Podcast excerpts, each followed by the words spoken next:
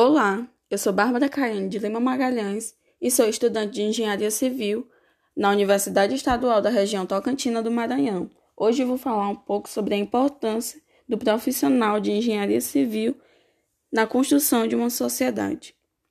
Caso não houvesse um engenheiro civil, provavelmente o planejamento elétrico e hidráulico da sua residência não poderia ser feito. Ou mais, sua residência também não poderia existir. Além disso, as ruas, o serviço de esgoto, as pontes e até mesmo a comunicação estariam ameaçados caso não houvesse essa atividade. A engenharia civil é a área de maior importância quando o assunto é estrutura. Ela permite que projetos e construções de edifícios de estradas, metrôs, túneis, barragens, portos e aeroportos, entre outras obras, possam ser feitas.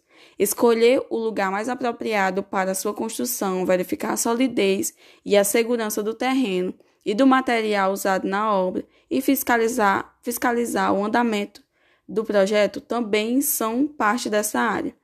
Assim, faz com que a existência das cidades seja muito ligado com o progresso dessa profissão. Porém, esse trabalho vai muito além das construções. Ele mostra que é necessário um planejamento a fim de facilitar nosso cotidiano. O engenheiro civil é o profissional responsável por estudar e conhecer a fundo todos os processos que envolvem uma obra, controlando o que é e não realizado. Um exemplo é projetar uma casa. O profissional precisa reunir vários conhecimentos que vão além da vão desde a planta até a escolha dos materiais e dos métodos construtivos mais indicados. Além disso, o engenheiro ainda pode ajudar nos demais quesitos do planejamento da obra, definindo os prazos, custos, entre outros, evitando que no meio da nossa construção acabe sofrendo uma pequena surpresa desagradável.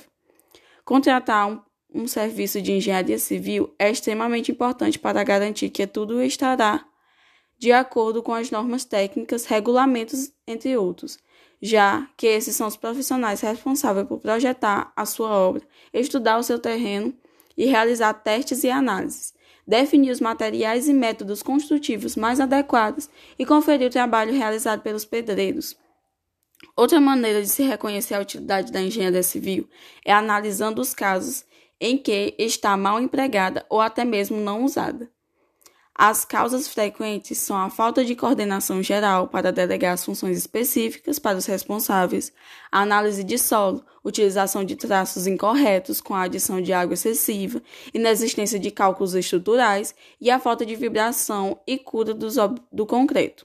Um caso muito marcante foi o desabamento do pavilhão da gameleira, em fase de construção, ele foi considerado o maior desastre na construção civil do Brasil, onde morreu 61 operários e 50 ficaram feridos.